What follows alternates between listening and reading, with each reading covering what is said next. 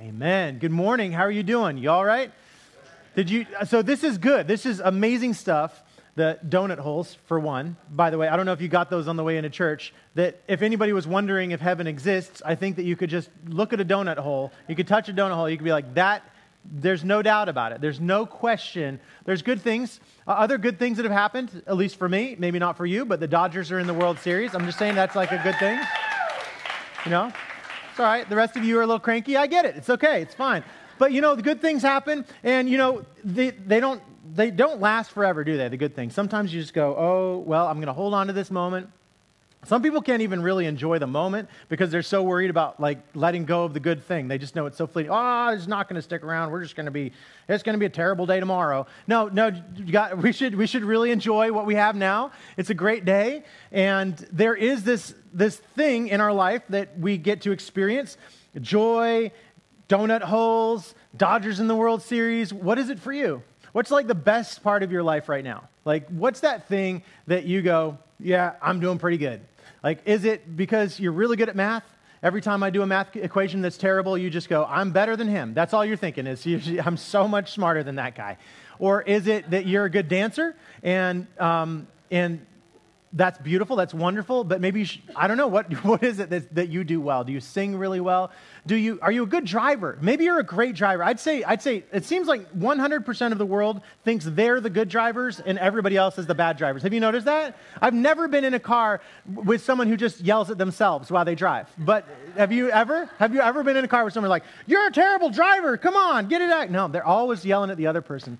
But, but, but we do have confidence. We start to think that, you know, we got it all together. And in some ways we do. We do, you know. Um, some some little goals we achieve. We're good at sports, you know. Have you ever you ever just shot a basketball and just had it going and think, wow, maybe I'm on a streak and I'll be in the NBA next week. You know, you just like, and you know it doesn't happen, but there's this good stuff that you experience in life, and when you shoot that basketball and you make the three pointer, you go, why can't that go on forever? Right? Why can't I just always, because you got it right that one time, why can't that be in existence always? Oh, I mean, what is it that's preventing us from experiencing that joy of accomplishment and achievement and, and fullness in our life forever? And so there's this thing that we do, eh, this question that we bring before God how can we hold on to the things that we love? And how can they not just dissipate into dust, but how can we experience it eternally? And that's what we kind of reach out for. It's that unseen thing. The future is unseen, whereas the past, you can see it, you can hold on to it. It's good stuff. Then even the now is good stuff. But the future is so, un- so uncertain, really. And so that's what we're looking at today. I want you to think about that thing that you're really good at. Think about that thing that, you know, you got it nailed on this one. This, if you, if, if, if you were to say your best quality or your friends say this is your best quality, think about that and just hold on to that because I want to address it later in the message. But today we're looking at a story of a guy that came to Jesus and he was rich he was young and he was a ruler. Now, that's a, that's a pretty powerful combination. Rich, awesome, and young? Are you crazy? That's amazing. And he's an esteemed person in the community that can make big decisions. So this is like, a, the, this is like the, um, the Silicon Valley.com billionaire. You know, those young people, they just like, you got it, everything. You got your whole life made for you. And so, so he comes to Jesus and he asks Jesus a question. And if you're ever at a dinner table, interesting question is like, if you ever encountered God, what would be the one question you would ask of God? You could, you could bring it up at lunch today, after, after church. Just ask around the table and see what people's answers are. What would be the one question you'd ask God if you could ask God a question? This rich young ruler encounters Jesus, who is God, who will tell this ruler that he's God. And this guy says, you know, he has this feeling in his heart that there's something more that he needs in his life, even though he has, seemingly has it all together. He's got the yacht. He probably goes on Mediterranean cruises all the time. At least, you know, the, the New Testament version of them, a little different. But nonetheless, he could travel, he could experience the world, he had it all together. And so this is, this is the story of what he says and the question he asks Jesus. And it is this A certain ruler asked Jesus, Good teacher. Now that means like rabbi. So this guy wants, he's basically saying, Hey, you know what? I want to be your student. I want to enroll in Jesus University. I, am I'm submitting my application. I'm, I'm approaching you and I'm saying, Could I be like your disciples over here? And so he says, Good teacher. That's his way of indicating what he wants. What must I do to obtain eternal life? Touche, good question. If you're asking Jesus a question, I would have been like, What's your favorite food? You know, I mean, like, I would have just been curious, you know, ice cream or cake or both. But he knew what to ask when he met Jesus. He asked the right question. But I don't think he likes the answer he gets back, by the way. Because Jesus, Jesus is going to kind of push back on what he's saying. And this is what the scripture says it says, Jesus replied, Why do you call me good? Okay, this is interesting. He's being rhetorical. He says, Why do you call me good? For no one is good except for God. What is Jesus saying? He's saying, He's God. That's his way of saying, I'm God, by the way. And he says, Why do you call me good? No one is good except the one God. You know the commandments. You got it, rich young ruler. Don't commit adultery. Don't murder. Don't steal. Don't give false testimony. Honor your father and mother. As Jesus is giving off this list, you could see the rich young ruler going, don't, don't commit adultery. Yes, I'm young. And then he says, uh, Don't commit murder. Yes, never killed anybody. Don't steal. Yes, I'm rich. I don't need to steal. He's just checking off the list. Honor your father and mother. They made me rich. Yes. So, you know, you can just see it all like going on. All right, he's got it all covered. And, and he says, Ever since I was a boy, I was keeping these commandments. If you look at it, I haven't got a rap sheet. Call the police department. There's nothing there. I've got all these things since I was a boy. And Jesus, when Jesus heard this, he said, there's one more thing. By the way, when I put my kid to bed, every single night he comes out 50 times and he says, One more thing, Dad. what is it? I'd like a cup of water. All right, all right, all right. And then he goes back to bed. And It's true. You ask my wife afterwards, she'll tell you. And he comes out, one more thing. This is Jesus saying, Oh, yeah, yeah, yeah, yeah.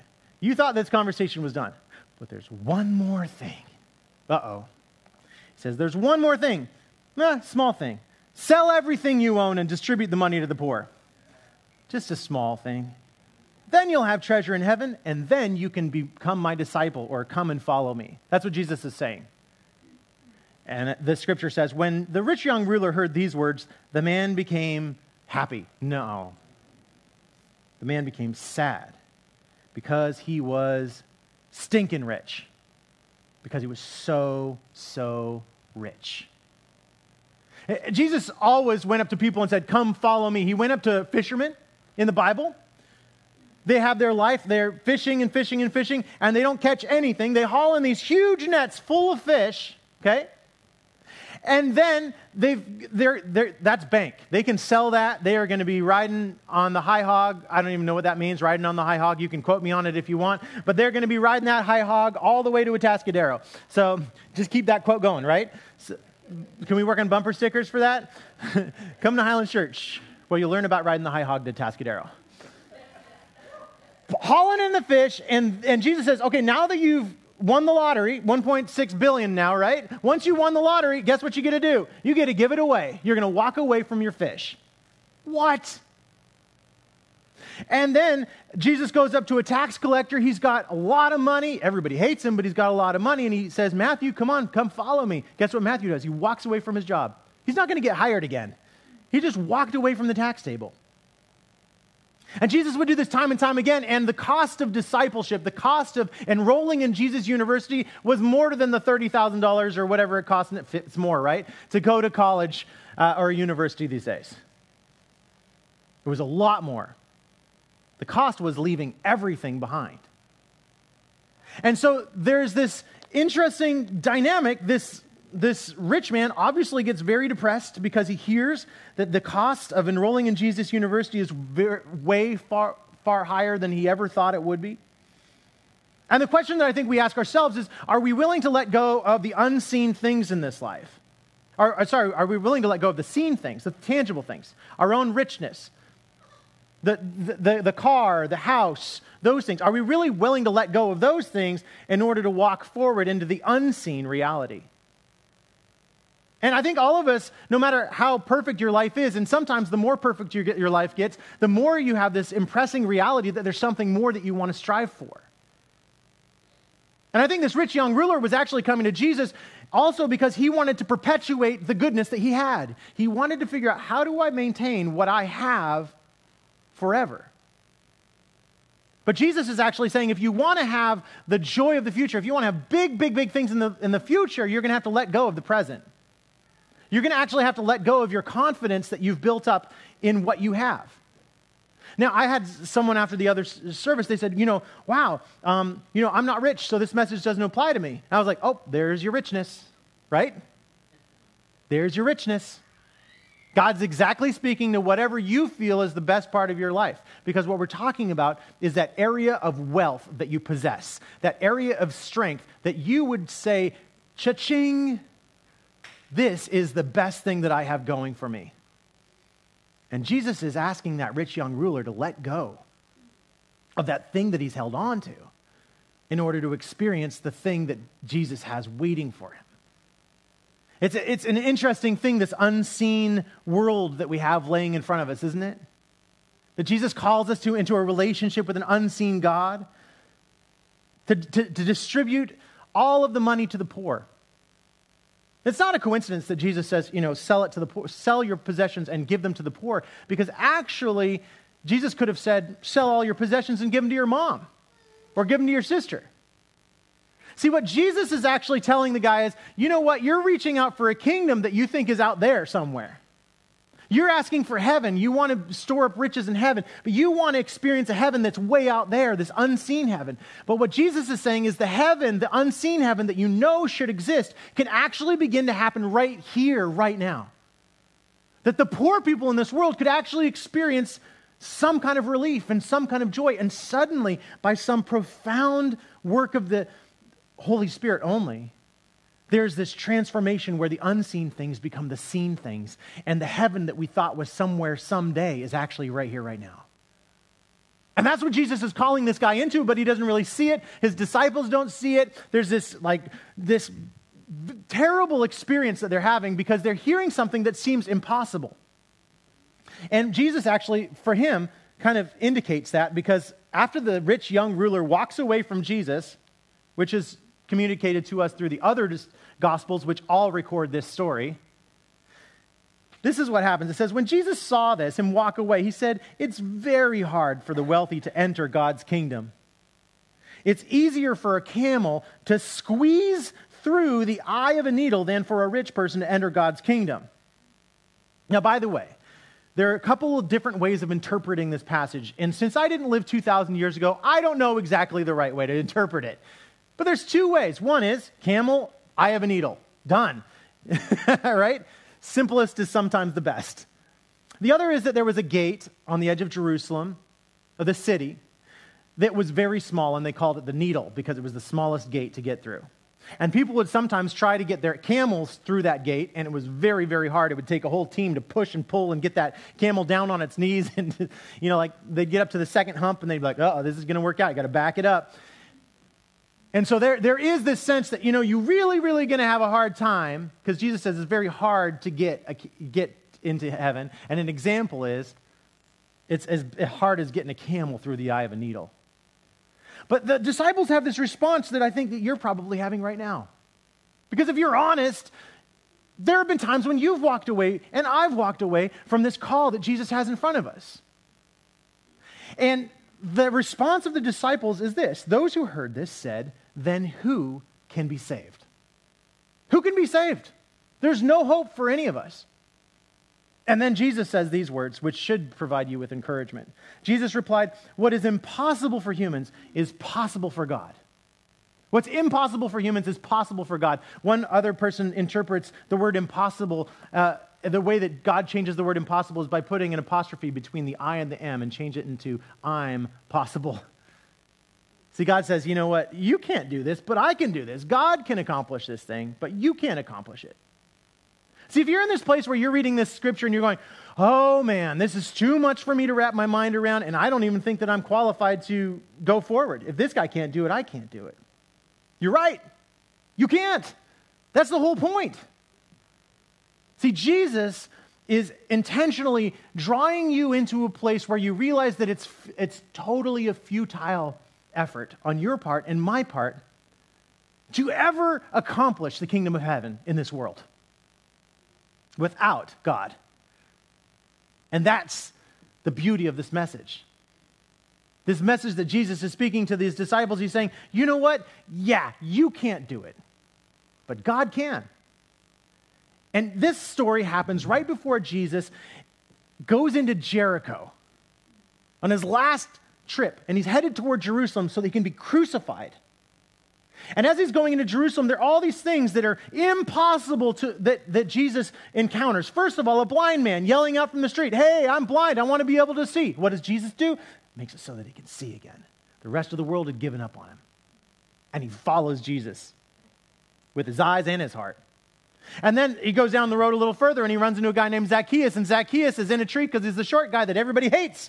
He's, he's, not a short guy that's like, hey, get to the front of the line. No, we hate you because you've been stealing from everybody. You're the most terrible person in the whole entire town. So he climbs up a tree and Jesus says, Zacchaeus, get your keister down here. I know. And, and, and I'm coming to your house for dinner. And everybody says, that's impossible. You can't hang out with that guy. He can't be transformed. He can't become someone new. Zacchaeus stands up at his table and says, I'm giving all my money to the poor, and I'm going to change my life because I'm following you, Jesus. And then, just a short while later, Jesus demonstrates that there's no sacrifice you can make that is greater than the sacrifice that Jesus made for you. Because the whole time Jesus is saying these words, what's impossible for humans is possible for God. Jesus was playing this, this thing in his mind that would be happening only a week later, where he would be crucified. He would be betrayed by every single person in the world. And he would die on the cross because he knew that what you were striving for, what I'm striving for, what we know that we're made to experience in this life is not possible for us. We can't do it. In a way, Maybe Jesus wanted that rich ruler to become poor, to realize how poor he's always been, to strip away the security blankets that we all surround ourselves with, and instead to, to cover us in a shining armor of humility and trust and faith. You know, it's that moment where, you know, I don't know, I'm, maybe I'm talking to some of you, but Anyone who's ever been on a date, so that's like three of you, okay? Right? I don't know. You ever been on a date and you think it might be right, and you're like, I think I should probably, if this is the time I should go in for a kiss. And, and your heartbeat, you can feel it jumping out the side of your neck, and you're nervous. And sometimes you go, oh no. Or sometimes it's that moment later where you got the ring in your pocket and you realize that there's just the chance that she might say no. But you find yourself on your knees and you're shaking and you're crying. Okay, this isn't about me, but.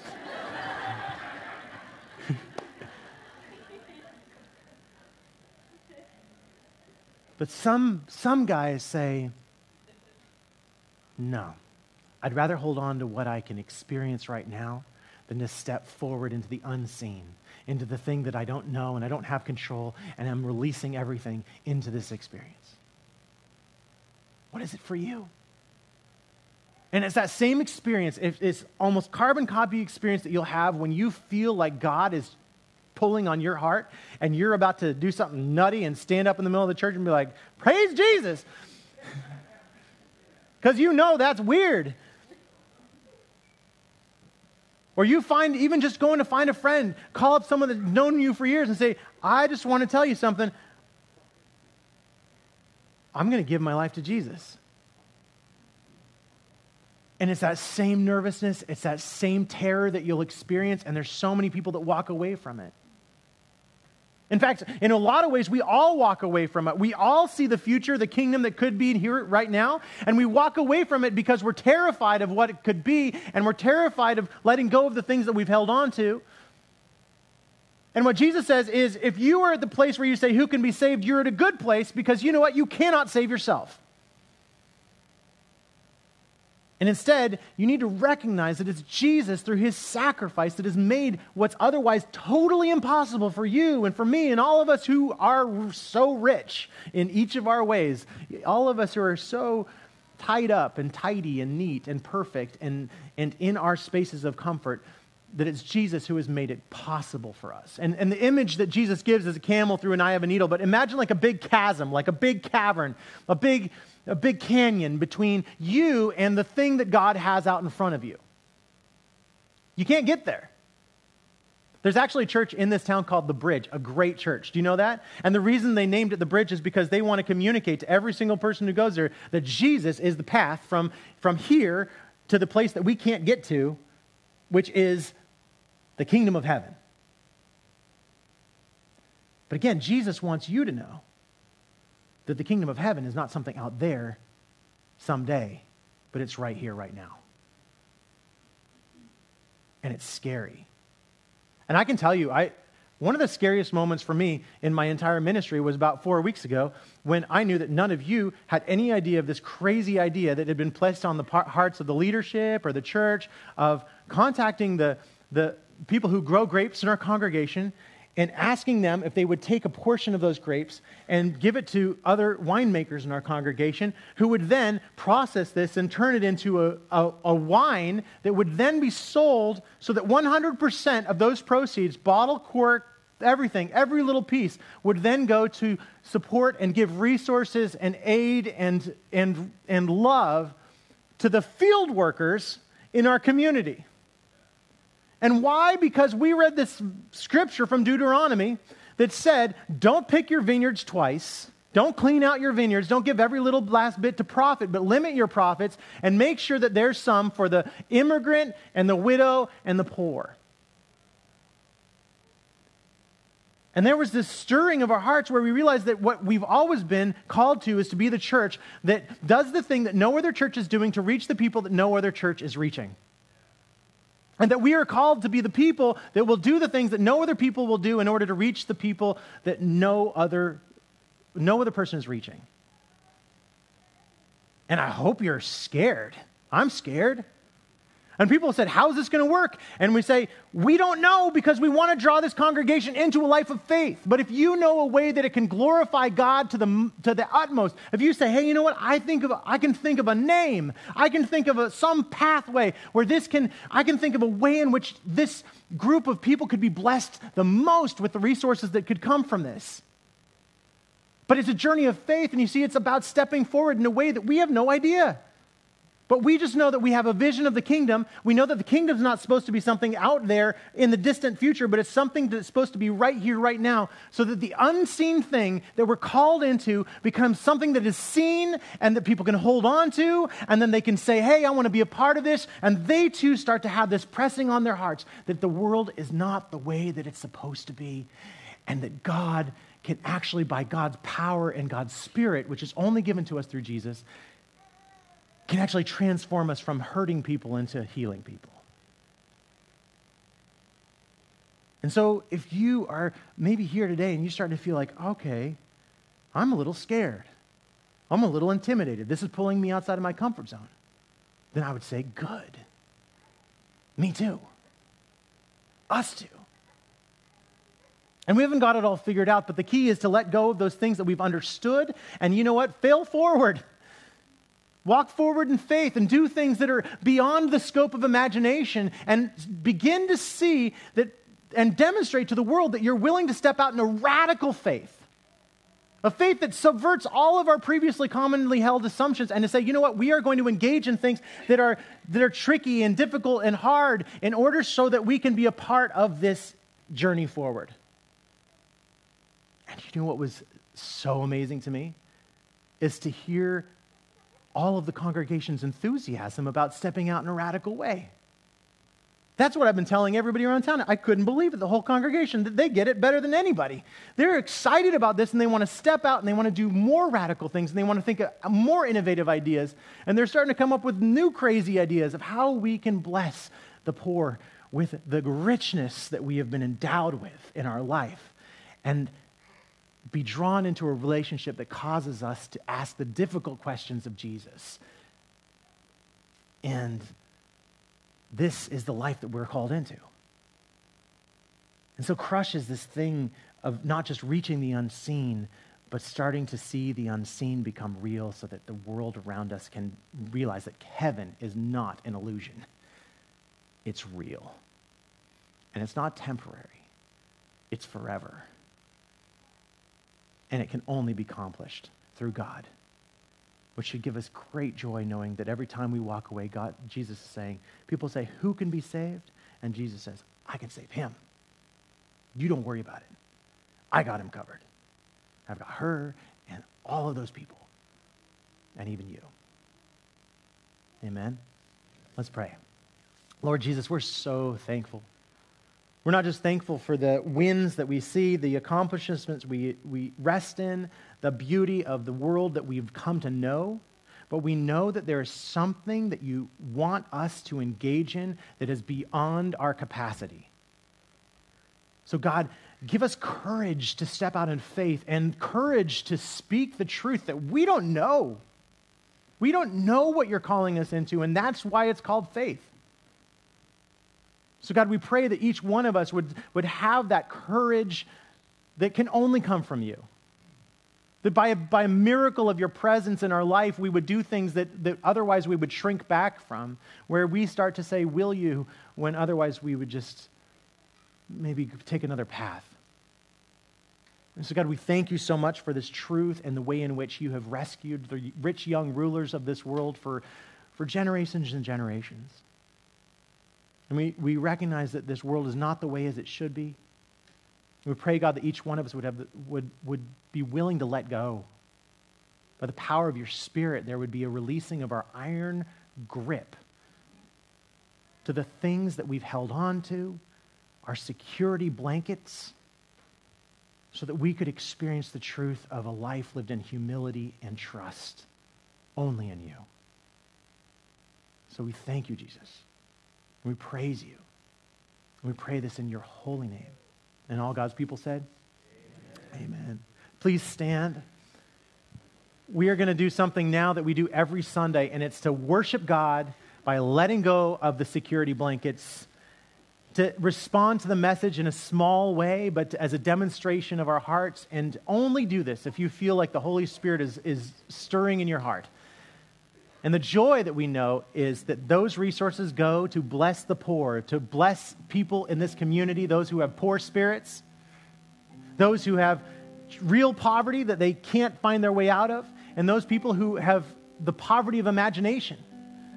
That we are here to bless each one of them with this, this spirit that we've experienced and known, that is here with us through the love of Jesus Christ poured into our hearts.